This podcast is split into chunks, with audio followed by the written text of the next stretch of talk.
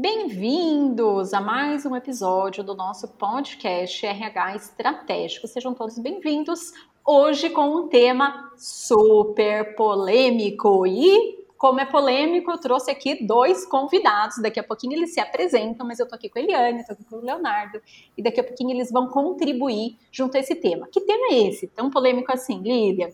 Vacinação. Então, muitas empresas agora voltando para esse trabalho presencial, que já estavam aí atuando presencialmente, e com a vacinação evoluindo na maior parte dos estados brasileiros, fica sempre essa pergunta: o que, que a gente faz? A gente cobra essa carteirinha de vacinação? A gente pode, a gente não pode? A gente demite quem não se vacinar? A gente aplica alguma punição?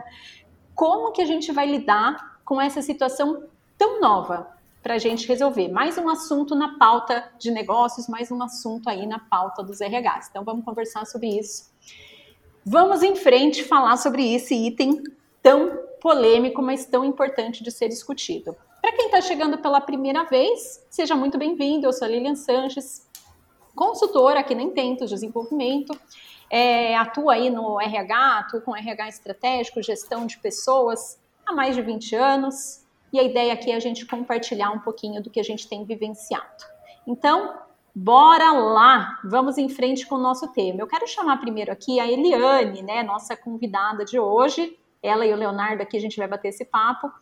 Eliane, queria saber de você como que está esse assunto. É, a gente vê essas empresas voltando, a gente vê o trabalho sendo retomado, o comércio abrindo, muitas coisas que trazem até uma certa felicidade da gente ver as coisas voltando a uma certa normalidade, né? Mas por outro lado, tem essas questões aí polêmicas. O que, que as empresas fazem nesse momento para fazer esse retorno ao trabalho? A gente pede essa carteira de vacinação, não pede, a empresa pode obrigar, não pode obrigar. O que, que você tem vivenciado sobre isso? Primeiro, prazer em recebê-la aqui. E daí eu quero ouvir um pouquinho de você sobre esse tema.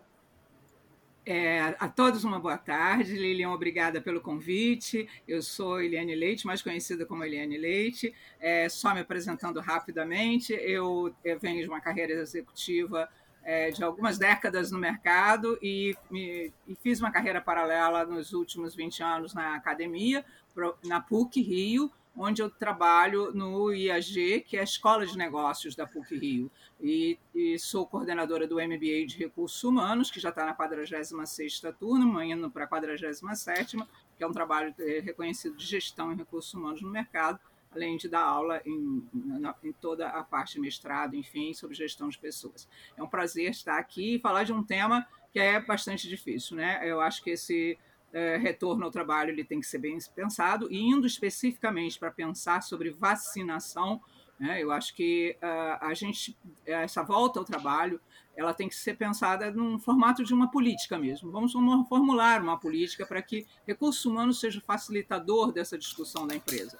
E eu acho que tudo começa, só para a gente começar a, a, discutir o tema, nesse mapeamento da sua força de trabalho. E eu acho que aí vem a primeira questão. O que é força de trabalho? Força de trabalho é só o seu funcionário que está na folha de pagamento ou você entende que terceirizados, fornecedores, clientes, a família do empregado, enfim, como é que está a cobertura vacinal? Como é que estão essas pessoas nesse momento para o retorno? Então, acho que a primeira coisa é conhecer quem é esse público, qual é a massa crítica, você tem 50% mais um de vacinados, e aí como abordar isso? Então, eu acho que para começar a construir essa política, a gente tem que começar a pensar, né, nesse, conhecer quem é né, uh, todos esses personagens que envolvem a volta ao trabalho. É, esse é o primeiro ponto que eu diria, assim, logo de imediato, construir essa política.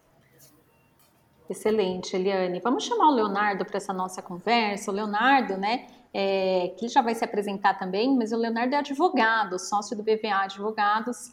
Léo, se apresenta para o pessoal e daí eu queria saber o seguinte: e a gente tem respaldo jurídico para tomar alguma ação nesse momento? Como que tá aí as, as decisões em torno desse assunto?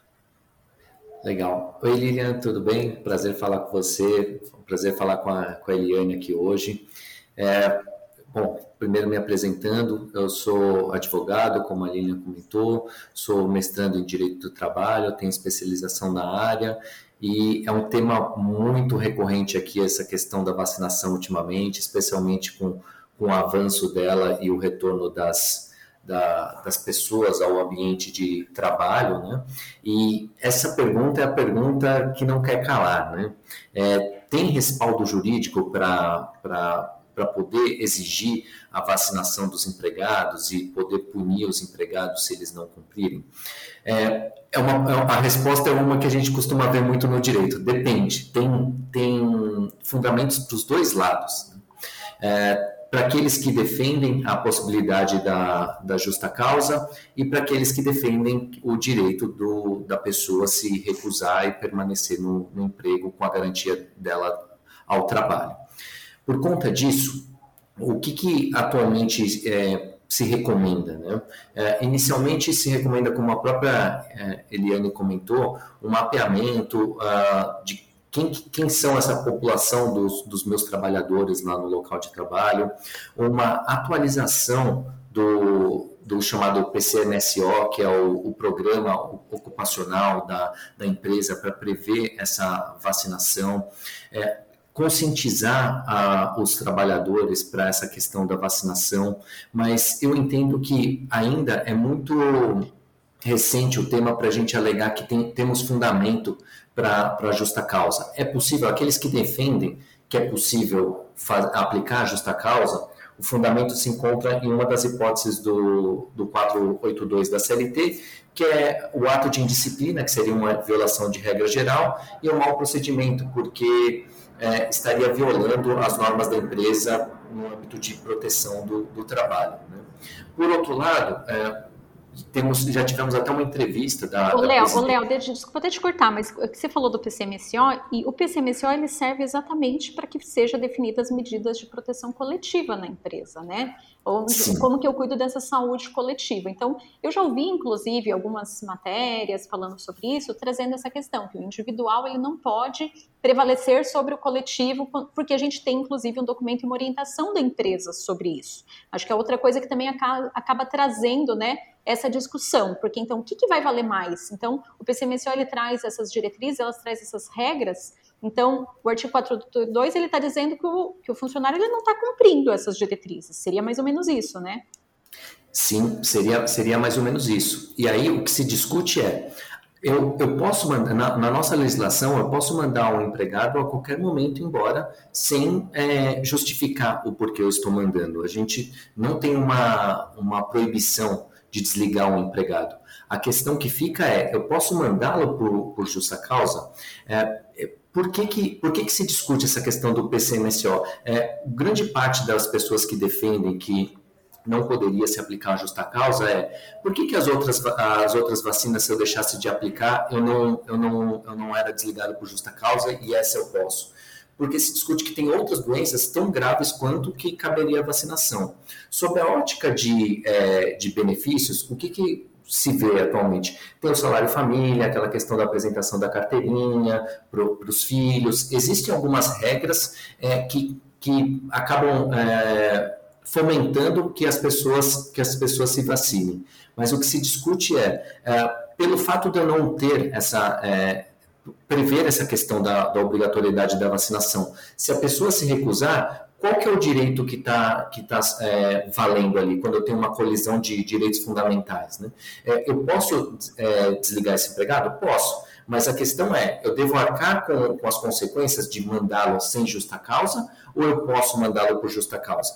A, a grande questão que fica é, eu posso, eu posso mandá-lo sem nenhum direito ou eu posso simplesmente desligá-lo, mas pagando todas as verbas? É, esse é o grande ponto que, é, que se discute, tá, Lília? E, uhum. e, o que, e o que a própria presidente do TST comentou, que ela acha que é, que é difícil se manter uh, uma justa causa para essas hipóteses, olhando até o histórico que nós temos com relação à, à vacinação. Né?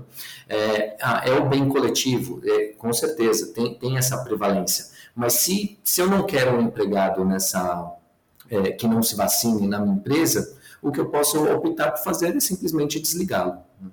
Legal. Eu, é, eu, eu acho que a gente entra numa discussão, inclusive, aí, porque exatamente a questão é: eu preciso desligar por justa causa? E eu acho que daí a gente entraria, inclusive, em outros critérios, né? É, eu vou pedir para a Eliane daí até falar sobre isso, se ela quiser comentar, inclusive, em cima do que o Leonardo trouxe, que é a questão da cultura da empresa sobre punição e recompensas, né, Eliane? Exatamente.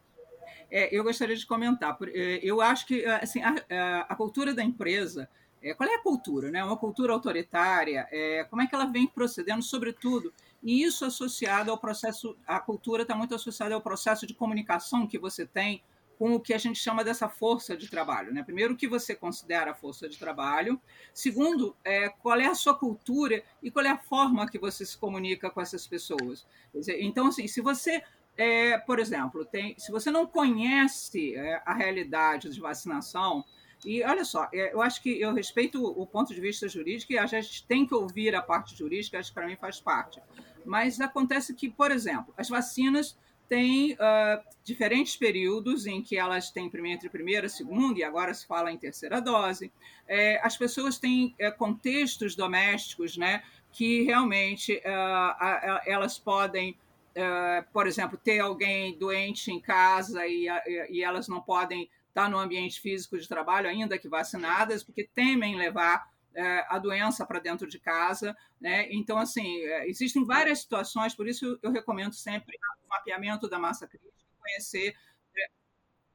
Então, assim, acho super importante essa. E aí, aí, a partir daí, ver como é que você vai falar com as pessoas. Antes de, antes de qualquer decisão, antes de chegar a esse ponto de vamos avaliar se a gente vai demitir ou não, tem vários passos. Né? Então, vamos ouvir as pessoas, vamos ouvir as razões, vamos é, é, é, tentar nos comunicar numa linguagem que seja acessível e alinhada à cultura da empresa. Né? E, e daí é, é, eu acho assim que existem exceções e a empresa precisa novamente recorrer. Como é que nós temos tratado os casos de exceção, de exceção a, a, a regra, por exemplo? Quantas regras as empresas têm? Né? Uh, e, e, assim, é óbvio que, a, inclusive, o posicionamento dela em relação à saúde do empregado, se ela realmente tem negligenciado alguns pontos, por que agora ela vai exigir o passaporte vacinal? É, ela vai exigir também dos terceirizados, né? O pessoal da, por exemplo, as empresas é muito comum que elas tenham os, os, seus funcionários de limpeza, etc. Como é que fica, inclusive, a ingerência nesse tipo de coisa do acesso das pessoas à empresa? Então, eu acho que toda essa cultura, por isso que eu recomendo, uhum. senta para discutir, né? Eu acho que RH tem que, tem que ser uma, tem que ser realmente assim um business partner, como a gente fala nesse momento, é trazer a, a, a, as pessoas que têm é, é, conexão com esse tema dentro da empresa e, e, e, também ter uma política para as exceções, quer dizer, criar um comitê de análise para isso antes de chegar a esse ponto jurídico, porque eu acho que quando a gente chega a, a, a precisar apelar né, e ter certeza que eu estou dentro da lei ou não estou dentro da lei para ir para a justa causa, é, eu não sei se o Leonardo concorda, mas a gente chegou a um ponto extremo da negociação. A gente chegou, é, é, a gente realmente esticou a corda e, e vamos precisar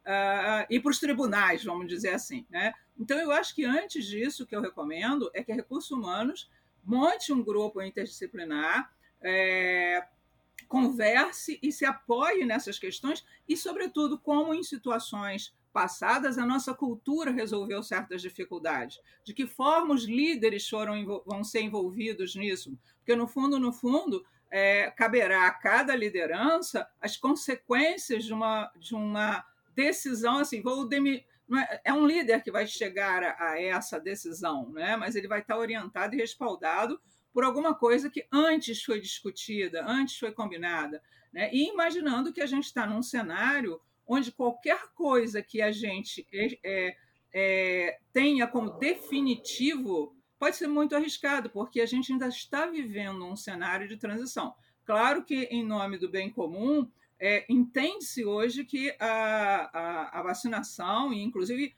é, em alguns países já estão, a, a terceira dose já está bem avançada, é provável que a gente realmente tenha a terceira dose, mas é importante é, ter tudo isso mapeado para a gente ver, inclusive, quem pode ser provavelmente público até de uma terceira dose. Quer dizer, então a gente está diante desse cenário. Posturas muito definitivas, mas tem que também, aquilo que a gente decidir, a gente tem que ser muito transparente e com linguagem muito clara. E eu acho que tem alguns momentos que vão entrar na área cinzenta, onde a empresa talvez precise ter um comitê, quer dizer, eu acho que é uma prática que eu gosto muito, onde ela vai poder analisar o caso a caso e orientar suas lideranças para isso. Quer dizer, achar que a gente vai ter uma, uma política quadradinha, toda certinha, com todos os casos previsíveis, me parece ainda uma realidade muito distante, e, aliás, me parece alguma coisa, é, in, eu diria, não diria impossível, mas muito pouco provável no dia a dia das organizações, porque a gente tem os comitês das exceções que precisam ser analisados com, com critério e com justiça. Né? Então, em diante desse cenário, inclusive, mais ainda. Então, é pensar na, na, na estruturação realmente de, de uma filosofia de criar uma política e com espaços para que essas exceções, porque podem surgir, né? A gente pode estar conversando aqui agora e surgir alguma coisa que, é, de repente, é, espero que não, mas sei lá, olha, é, todo mundo lockdown de novo porque está acontecendo, né? É um cenário, né, eu acho impossível, mas pensar e se, né? Toda vez que a gente vai pensar em criar uh, uhum. alguma regra, então é, eu acho que para chegar a esse ponto da justa causa então, a, a, empresa precisa se assegurar, dentro daquele, daquela forma que ela resolveu as dificuldades, como é que é a cultura e, e também entender a realidade de cada empregado, porque nesse um ano e meio, a vida das pessoas se transformou realmente. Então, eu acho que se a gente não, se a RH não tiver Sim. essa preocupação e, e, saber como é que vai fazer essa transição, acho que cada empresa é, tem que parar para refletir e pensar em questões desse tipo, inclusive como gerenciar as exceções. Né? Excelente. Eu acho que esse é um bom caminho e a gente precisa pensar nisso, porque hoje a gente vê, é, inclusive, alguns direcionamentos. Né? A gente tem uma matéria bem recente que saiu no G1 sobre o Sindicato de Bares e Restaurantes orientando os empregadores a demitir por justa causa funcionários que se recusarem a tomar vacina. Então, baseado, eles até citaram ali uma orientação é, técnica do Ministério Público do é, Trabalho, é, mas fazendo esse direcionamento. E, e, eu concordo muito com o que a Eliane trouxe, que é essa questão que a gente precisa. Primeiro, entender a cultura e os processos dessa empresa. Então, peraí, eu não fiz nada pela saúde e segurança dessas pessoas, no mínimo, nesse um ano, último um ano e meio, e agora eu quero tomar medidas mais agressivas? Como que eu estou me posicionando quanto a isso, né? É também a questão de como que eu tenho lidado com esses meus colaboradores, com essa minha força de trabalho, com os, com, com os stakeholders em geral. Então, peraí, eu tenho todos os cuidados ou eu estou cobrando algo que também eu não consigo manter, que eu não consigo praticar? E ir para essa questão da conversa, do diálogo, do entender caso a caso e pensar realmente se vale a pena pesar essa mão e já ser a medida definitiva a essa justa causa. Porque até uma coisa que a gente traz muito para a discussão é: e se essa pessoa que não tomou a vacina ou que não apresentou a uhum. carteirinha for um diretor? For um profissional de alta performance que entrega muito bem seus resultados. Será, né, que a mão vai pesar da mesma forma? Será que vai ser aplicado as mesmas regras e punições para todo mundo? Eu mais uma vez vou deixar claro que existem regras para uns e regras para os outros. Então pensar muito nisso. Queria ouvir Leonardo sobre um outro aspecto disso tudo, Leonardo. É, ao mesmo tempo que a gente está falando das pessoas que não entregaram uma carteirinha ou que não se recusaram a tomar uma vacina, a gente também tem muito a insegurança, muitas vezes, de quem está retornando a esse trabalho presencial e que está olhando para os colegas né, e pensando: esse eu sei que não tomou vacina, como que eu me sinto inseguro nessa situação? Isso pode representar, de alguma forma, algum risco também para as empresas, ou seja, aqueles colaboradores que estão voltando para o ambiente de trabalho, que estão se sentindo inseguros e que vão cobrar da empresa alguma satisfação quanto a isso. Eu queria saber se você tem alguma questão sobre isso, se já apareceu por aí ou qual é a sua posição sobre isso. Legal. É, é uma questão que vira e mexe também uh, com uma certa recorrência as pessoas perguntam, e um ponto que precisa ficar bem claro é que as informações médicas e pessoais de cada um dos trabalhadores, elas são sigilosas. E ela foi, inclusive, até reforçada pela, pela LGPD, né, que são chamadas de informações sensíveis. Então, é, de uma forma geral, é, o empregador né, ele não pode ficar dizendo quem se vacinou ou quem não se vacinou para os outros empregados, ficar expondo essa, essa informação. É, esse é um primeiro ponto que claro, desperta um receio da, das pessoas de saber como, se o ambiente que eu estou é, é, seguro ou não, como eu me sinto nessa, nessa, nesse ambiente de trabalho, né?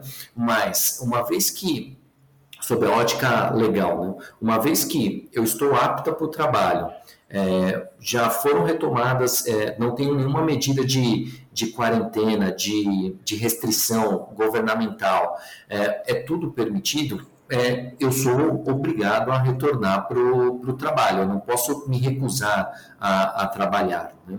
É, por outro lado, para o empregador é necessário garantir um ambiente. É, Ô, Leonardo, deixa, desculpa te interromper, mas é, é, é que esse é um tema também que a gente ouve muito. Eu estou voltando para o presencial, a gente sai um pouquinho só da vacinação, mas entra uhum. nesse outro aspecto, se você puder responder sobre isso. A gente está voltando para o presencial 100%. Eu não tinha feito uma alteração no contrato desse meu funcionário que estava trabalhando só por um momento ali em trabalho remoto. Eu não mudei para um, um, sistema de teletrabalho. Quando eu falo que a uhum. gente está voltando ao presencial, se esse funcionário se nega a voltar para esse presencial, eu tenho que demiti-lo, ele vai pedir demissão, como que vai se dar tudo isso agora? É, se, se, ele se nega, uma negativa do lado dele, essa comportaria um ato de, é, de insubordinação, porque não tem nenhuma restrição para ele retornar ao trabalho.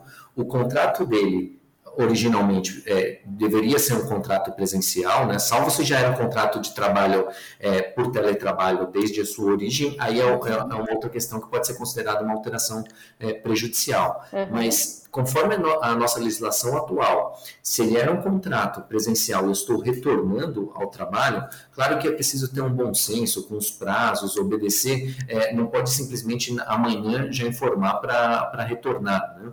É, uma vez obedecidos os prazos e tendo um bom senso com relação a esse tema, se o empregado se recusa, é, pode ser caracterizado como um ato de insubordinação, porque aí está se, é, é, está se recusando a uma ordem direta do, por parte do empregador. É, e aí o, o, contrapeso é: o meu ambiente é, é, é seguro pra, do ponto de vista de, é, de saúde, de higiene e segurança do trabalho?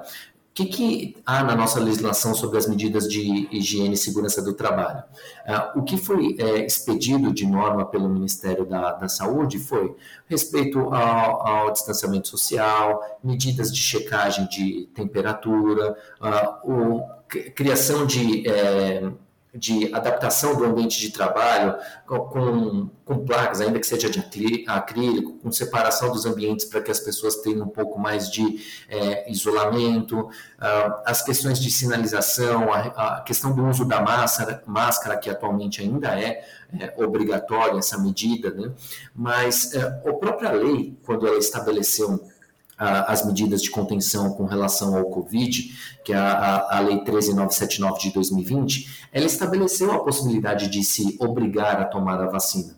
Mas hoje nós não temos uma, uma legislação é, expressamente fazendo essa obrigação. Está se discutindo questões é, intermediárias, como, por exemplo, em São Paulo, o passaporte do comércio, na qual as partes teriam que apresentar um passaporte para poder adentrar no local, mas aí é uma medida relacionada ao comércio, do ponto de vista civil. No trabalho, a gente não tem uma ordem direta nesse sentido, uma, uma legislação direta. É aí que mora a discussão sobre se o que, que é medida de segurança, o que, que prevalece do coletivo sobre o individual, que está gerando todo esse impasse, esses debates ainda. E nós já temos até algumas decisões favoráveis à justa causa do TRT da segunda região, teve uma decisão recente, algumas vagas do trabalho já mantiveram, mas a grande questão é quem uniformiza essas decisões? É o Tribunal Superior do Trabalho. E lá tem alguns, algum, algumas reportagens, algumas manifestações é, do ponto de vista de que caberia um desligamento, mas não por justa causa. Ainda é uma questão que ainda está no limbo, ainda não está pacificada. Né? Legal, Leonardo. Eliane, quando a gente ouve tudo isso, né, e, acho que um dos pontos que a gente principais a gente pega aqui na nossa conversa é que exatamente o diálogo e o entendimento, né, das situações, essa questão de montar os comitês, de olhar para como que a empresa pode lidar, isso seria o melhor dos caminhos, mas a gente ainda vê que muitas empresas têm dificuldade de seguir para esse lado Exatamente. da conversa e da conciliação. Isso eu queria, por né? exemplo, eu vou citar exemplos para ficar mais fácil É, por exemplo, é, em, em, em, oportunidades que eu tenho tido de lidar com essa questão, por exemplo, um diretor que tem um filho em casa com câncer de 15 anos. Ele, é, até então, que se sabe da ciência, não vou ser, é, é, enfim, mas é, o que se tem de alguns estudos é que eu, todos vacinados, é, é, podemos ser uh, assintomáticos e carregar o vírus para casa. É, esse diretor se coloca dizendo assim: Mas olha a situação que eu, eu, eu, tenho. Então, eu tenho uma pessoa idosa, que a gente sabe que pessoas acima de 80 anos é, elas estão mais vulneráveis, mesmo já tendo sido vacinadas. Quer dizer, então, assim, mas eu, e as, e as pessoas correm o risco de levar para casa o vírus. Então, assim, prever isso aí eu estou mostrando assim uma exceção é mesmo né como é que a gente vai lidar com isso das pessoas estarem 100, vamos supor, a minha força de trabalho está 100% vacinada, eu exijo que todos os clientes que entrem, todos os terceirizados estão 100%, vamos supor que fosse possível esse cenário. É, ainda assim, eu posso ter meu contexto pessoal, né? daí a necessidade de ouvir o contexto pessoal e a empatia. Né? Nós estamos num momento é, que é, é, às vezes é difícil imaginar que uma empresa assim, eu vou passar a régua, né? Ou seja, né? Eu vou, eu vou, eu vou homogeneizar porque isso vai ser justo quando eu fizer isso. É, me parece que não é a postura mais adequada para o cenário. Eu não recomendaria. Eu recomendaria, primeiro, como é que a nossa cultura é, evitar a palavra obrigatória. O fato de você usar, ainda que a cultura seja uma cultura autoritária, mas a palavra obrigatória é cada vez mais repudiada pela sociedade. Então, quando nós pensamos nos nossos comunicólogos que fazem parte da nossa equipe de comunicação na área de recursos humanos, eles podem nos ajudar muito nessa linguagem. Se você tem uma massa crítica de 50% mais um de pessoas vacinadas, é, é, é possível que essas pessoas é, estejam passando por um momento de elas estão tranquilas, mas elas têm medo de levar o vírus para casa. Então, assim, é, mas a massa crítica que vai gerando confiança, que vai é, gerando segurança nas pessoas, né? como é que eu posso proceder, como é que eu posso fazer, antes de chegar a esse, esse termo é, é, extremo da, de precisar realmente dos argumentos legais. É, estar acompanhando as questões legais é fundamental. Acompanhar as questões médicas e é, da área de, de, medicina ocupacional ou de saúde organizacional, que eu gosto mais porque é mais amplo, é, é extremamente importante. A, é, essa área te ajudando a traduzir o que a ciência vem trazendo, extremamente importante para ajudar, inclusive, a uma certa tranquilização. A gente percebe hoje uma intranquilidade quando se começa a falar intensamente sobre a terceira dose, por exemplo. Né? Então, eu posso estar tá tranquilo, mas ter alguém em casa que realmente seja vulnerável. Então, acho que existem vários pontos. Acho que, uma vez mais, eu gostaria de reforçar essa ideia de que RH é, a gente pode criar uma, uma condição geral e os comitês de exceção e muito ouvir não só a área de medicina ocupacional, a área jurídica, mas usar a área de comunicação para ajudar numa linguagem acessível a todos e, uh, ainda que a cultura seja autoritária, evitar a palavra obrigatório. A sociedade, é, de uma forma planetária, tem rejeitado esse termo obrigatório. Então, eu acho que é, a gente precisa é, usar a massa crítica favorável e as pessoas, à medida que elas. Né, a gente fala lá na pirâmide de Maslow, né, a base segurança. Nós estamos mexendo lá embaixo na base da pirâmide, né, é, é, que é segurança. Então, segurança é extremamente importante, né? E ao mesmo tempo que eu também estou mexendo com emprego, ou seja, que eu tenho que sustentar a minha família. Então, eu colocar um empregado num nível de estresse desse, com certeza nós vamos chegar a níveis de burnout muito, é, muito, é, com muito mais percentuais de níveis de burnout. A gente está tendo hoje, talvez uma das maiores pandemias, já não seja mais o vírus, mas seja a questão psicológica. Eu tenho tratado muito isso. É, o que eu tenho visto nas empresas é as pessoas estando em estado psicológico inclusive com medo de sair de casa, é, por um estado psicológico, muitas das vezes. Né? É, não que não existam razões, mas essa pessoa ficou um ano e meio trancada em home office e agora ela tem que enfrentar a situação das ruas, ela tem que enfrentar um transporte público. É, as condições psicológicas das pessoas têm sido muito comprometidas nesse momento. Então, é preciso que a palavra obrigatória seja, é, pelo menos na transição, a gente considere com muito cuidado isso né? e pensar numa comunicação empática uhum. mas ao mesmo tempo também é, não é mostrar que é, nós vamos aceitar qualquer coisa, mas nós vamos ter ouvidos, uma comunicação realmente de mão dupla. É, eu acho que nesse momento, ainda que as culturas não sejam de comunicação é, nesse sentido, da, da escuta ativa, mas eu acho que está na hora de ter relações dialógicas é, mais aprimoradas. E eu acho que a RH precisa facilitar, porque nós estamos vivendo uma coisa que a gente não viveu né, em nenhum momento. Então, é, é, eu reforço essa questão com todo respeito à questão jurídica. Se a gente chegar ao ponto extremo, é preciso é, tomar os cuidados para que uh, eu acho que isso também é, é super importante.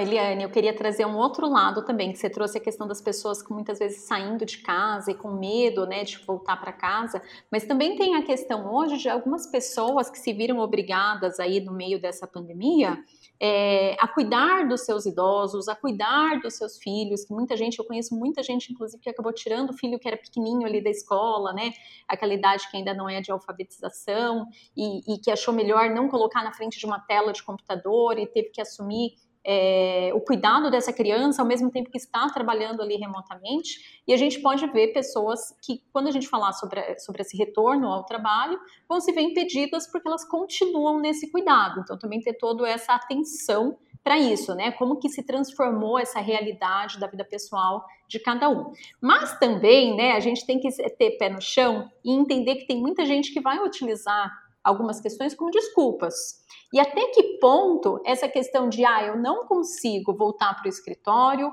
ou eu tenho medo de voltar para o escritório, não acaba virando uma desculpa para essa pessoa se manter num trabalho remoto, e daí a empresa também tem uma política onde ela permita muitas exceções e isso acabe virando uma premiação. Então, eu queria ouvir tanto você, o Leonardo, aí sobre isso né? Porque a gente sabe que tem gente que arruma desculpa Exatamente. e arruma jeitinho também para tudo. E entre ser a verdade do que a gente precisa ouvir e uma desculpa para me manter numa condição de privilégio, Eu acho que é um a gente passo, tem que né? atento à questão dos privilégios. Sim, é, gostaria de complementar, Lilian. É, é, é, realmente é uma, é uma verdade, por isso que a gente acaba falando muito sobre analisar caso a caso. Né? é, fazer as alterações das bases principais, como a gente mencionou lá no PCMSO, a comunicação, os ajustes do ambiente de trabalho para proporcionar é, uma maior segurança, distanciamento social, temos as questões das máscaras, tudo mais que foi, foi comentado, trazer esse ambiente para proporcionar uma segurança, até para o lado da empresa, para evitar uma caracterização de, é, da Covid se tornar uma doença ocupacional, uma doença do trabalho, né, gerando mais custo para a empresa, é, gerando inclusive custo para o INSS, a depender da, da evolução do, do caso. Né? Então, é, o que a gente recomenda é que se analise caso a caso e se avance na, nas, nas possibilidades com, com, relação a esse empregado. Né? Primeiro, tentar um trabalho de, de conscientização, tentar se adequar às necessidades que, que ele eventualmente precise, porque é, tem alguém para estar cuidando, ou tem um problema com alguém que é, seja um quadro de risco em casa, ou o próprio filho, porque o que nós vimos mesmo não foi um, um home office comum, é um home office com, com, crianças em casa também, estudando remotamente. Então, é um ambiente que você conseguiu enviar o seu filho para a escola e, e teria um ambiente tranquilo. Muita gente teve que se adaptar é, na correria a ergonomia, questões de ergonomia do, do trabalho. Né? Então, o que a gente recomenda é que se analise ainda caso a caso, tente é, prevalecer o bom senso nessa fase, mas que, uma vez é, garantidas todas as, todas as medidas, se a empresa entender que é, é possível exigir a presença desse, desse empregado lá, aí caberá ao empregado também se, se é. ajustar nessas condições. É, Lili, eu queria comentar sobre a questão Eliane, né, dos privilégios que você estava trazendo, que eu acho importante, quer dizer, o quanto é, algumas pessoas podem também se acharem o home office uma, uma opção muito confortável para ela e, de alguma maneira, a empresa criando uma flexibilidade ela, ela possa ser assim, se aproveitar desse privilégio, né? E até isso ser visto pelos outros empregados que estão fazendo um esforço, como essa pessoa estava sendo premiada e é, até aí eles, né, entre eles, de repente, descobrirem que esses empregados estão usando uma desculpa, enfim.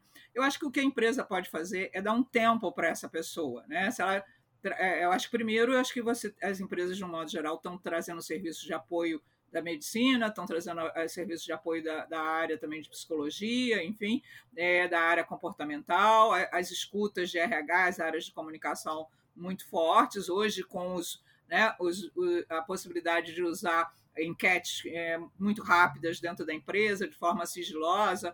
Essas ferramentas são muito usadas, eu sugiro que use para ouvir. É, e aí estabelecer um tempo. Gente, olha, vamos negociar um tempo, nos próximos dois meses nós vamos estar. Uh, a, a, a, gente vai, mas nós vamos ter que grada, e gradativamente, da mesma forma que o retorno, não, não adianta a gente querer 100% todo mundo vacinado, não é essa a realidade. Se a gente pensar em termos de, de país, né, como um todo, a gente vai encontrar, inclusive, em diferentes estados, em diferentes cidades, legislações diferentes, é, condições sindicais diferentes, enfim, uma série de questões, é, essas diferenças, né? É para as empresas que são é, que tem, estão em várias localidades, para as empresas que estão em vários países, enfim, há, há muita diferença, é, é, essas questões precisam ser consideradas, e se pode é, falar da fase de transição, vamos fazer um plano de 100 dias, onde a gente vai estar tá, é, sendo flexível, mais flexível, depois a gente começando a sentir que pode diminuir a flexibilidade, quer dizer, eu acho que as próprias pessoas vão começando a perceber um gesto de boa vontade, né? E elas também vão se preocupar em acho que numa cultura que valoriza a verdade né, e a transparência e que se coloca com essa legitimidade, a tendência é que ela receba essa legitimidade de volta. E que ela também ela pode ter pulso e ela vai ter é, apoio de todo o corpo de funcionários quando ela precisar usar uma medida de exceção, que eu chamo de medida de exceção, não, não é descumprir uma lei, mas vai se valer dos mecanismos legais até se for o caso. Mas eu acho que antes disso existe um passo que é vamos criar um plano de 100 dias para ir voltando, é, vamos ver quem já está pronto e, por outro lado, tomar cuidado com a discriminação. Isso é uma coisa que a gente tem falado muito em diversidade e inclusão. A gente está vendo muitas pessoas que estão com dificuldades pessoais legítimas para voltar ao ambiente de trabalho, não querem revelar, né? É, essa dificuldade pessoal por uma questão de, às vezes, existem questões inimagináveis na vida das pessoas, elas não querem revelar publicamente, isso pode ser conhecido né, por, por, profissionais psicólogos ou médicos, etc., mas, ou até advogados, mas não pela, pela, pela empresa como um todo, colegas, enfim, não interessa, e elas têm sido discriminadas porque são fracotes, porque são covardes, porque são isso, ou até confundindo com outras questões ideológicas. Então, é, eu acho que a empresa tem que tomar um cuidado de é, também uh, é, saber como vai lidar sem protecionismo, mas com o cuidado de não criar problemas de diversidade, de, de, de não aceitar a diversidade né, e, de, e não incluir essas pessoas num programa de trabalho, incluí-las, ao contrário, num programa de desemprego, é, quando na realidade ela tem questões é, que fazem sentido e que, se a gente fizer uma volta gradual, ela vai conseguir. Porque parar, a gente parou numa tacada só, né? para. Mas agora voltar, né? a gente tem os pisos de fábrica, que são em ambientes bem diferentes, que não, em geral não pararam. Então, assim, é, existe é, muito cuidado e, novamente, a cultura e a comunicação são fundamentais e pensar é, nesses comitês, nos comitês de exceção, e no passo a passo, né? Plano de 100 dias, por exemplo, como é que nós vamos fazer? Até o final do ano, né? Mais ou menos isso. Então, vamos gradativamente apertando o parafuso. Então, ou ajustando aquilo que a gente considera a situação Excelente. normal, né? Uhum. Eu, eu costumo fazer muito uma provocação quando surgem para a gente é, é, esse tipo de questionamento, né? Do, como que a gente faz para esse retorno? Eu costumo soltar, né? Uma, outra pergunta em cima disso, que é: você precisa realmente voltar? Né? É, vamos questionar essa cultura, esse modelo de gestão. Será que realmente a gente tem que estar presente? Será que a gente tem que estar ali no presencial todos os dias? Ou a gente está querendo voltar para um modelo que era conhecido, que era confortável como negócio em si? Né? Claro que tem algumas, alguns tipos de negócio, alguns tipos de, de, de, trabalho que não tem como deixar de ser, inclusive que a maior parte deles, inclusive, nem pararam né, totalmente durante a pandemia, seguiram aí presencialmente. Agora tem outros que muitas vezes a gente está pensando num retorno porque a gente estava querendo voltar para algo conhecido, a gente está querendo resistir às mudanças. Então também deixo aqui essa provocação para vocês enquanto RH. Será que o nosso modelo de negócio precisa estar tá realmente presencial, 100% presencial? Será que todo mundo precisa estar? Será que precisamos estar presencial todos os dias? E talvez essa seja a pergunta para ser respondida antes de todas essas que a gente trouxe aqui, de todas as reflexões. Bom, a gente vai chegando aqui no finalzinho. Eu queria que o Leonardo desse aqui uma dica final, né? Depois de tantas dicas, de tantas orientações que foram faladas, eu já vou dar um spoiler do dele, né? É, mas eu, eu sempre oriento isso para todo mundo. Consultem o jurídico, né? A gente sempre tem que ter um bom advogado aí perto da gente para nos assessorar nos momentos de tomada de decisão, ainda mais quando a gente está falando de mudanças de, leg de, legislações, mudanças de cenário, envolvendo risco, envolvendo pessoas. Então, consultem sempre o advogado, consulte sempre o jurídico. Leonardo, para fechar, qual a dica final aí para o pessoal? É, a palavra que eu vejo aqui para esse momento é cautela. É, é possível desligar o empregado, é, é, é importante orientar, é importante adotar todas as medidas que a gente falou hoje, mas é, é muito importante ter cautela, como você falou, Lilian. É, será que já é o momento de, de voltarmos? Será que se aguardarmos um pouco mais, as pessoas não vão estar mais confortáveis com, com os números bem mais baixos do que estão atualmente? Isso já vai poder ajudar em muita coisa. Né? É, dito isso, o, o complemento seria realmente consultar o advogado e avaliar caso a caso, pois é, uma justa causa é, embora seja possível é, de defender e tem argumentos para os dois lados, como ainda está nesse impasse, ela pode acabar gerando muitos custos para a empresa lá na frente, tanto da correção desses valores que não foram pagos no, no ato do desligamento, quanto de eventual alegação de dano moral, além dos próprios custos com, com o advogado e com o tempo das pessoas que vão precisar dedicar para esse, esse caso. Né? Então, é, cautela, é, eu acho que seria a palavra para esse momento. Excelente. Eliane, queria que você desse também sua palavra final aqui para o pessoal que está ouvindo a gente. É, eu, eu acho que assim, é, acho que gostei muito de você ter trazido a questão de olhar o, o modelo de negócio. Acho que a gente tem que olhar o que, que precisa voltar, o que não precisa. As organizações têm feito esse movimento. É, e uma vez é, entendendo que é, estar em casa pode também não ser uma, uma opção que aquela pessoa está considerando, né? Ela pode ter, dependendo das condições dela em casa, ela está realmente ansiando por voltar, as pessoas são diferentes. Então, eu acho que é, é realmente analisar é, toda, a sua, toda a sua força de trabalho, e aí ter com essa visão de stakeholder, o seu modelo é, de trabalho, e eu acho que Uh, eu, eu, acredito que começar a voltar gradualmente é importante para a gente começar a construir um novo cenário.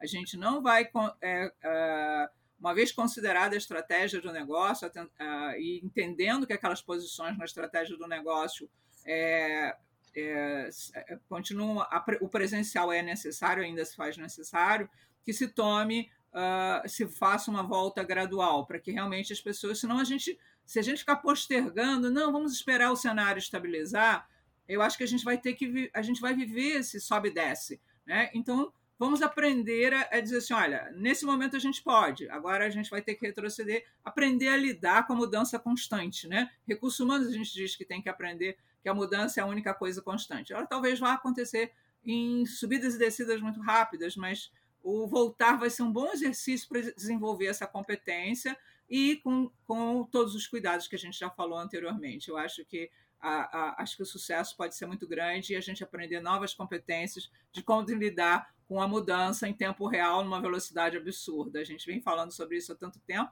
está na hora de experimentar de uma forma corajosa e inteligente, aplicando realmente aquilo que a gente tem obtido com tanta riqueza da, das posturas teóricas que a gente vem trazendo na gestão de recursos humanos nos últimos anos. Muito obrigada pela oportunidade, Lilian. Eu adorei falar com vocês. Obrigada, Eliane. Obrigada, Leonardo. Obrigada a você que está aí ouvindo essa conversa. Espero que você tenha gostado. Eu acho que fico aqui como um recadinho, né, como mensagem final para quem ouviu a gente até aqui, para a gente praticar o que a gente tanto vem falando sobre humanização, sobre empatia. E é exatamente nesses momentos críticos que a gente é testado a colocar tudo isso em prática. Espero que você tenha gostado e até o próximo RH Estratégico.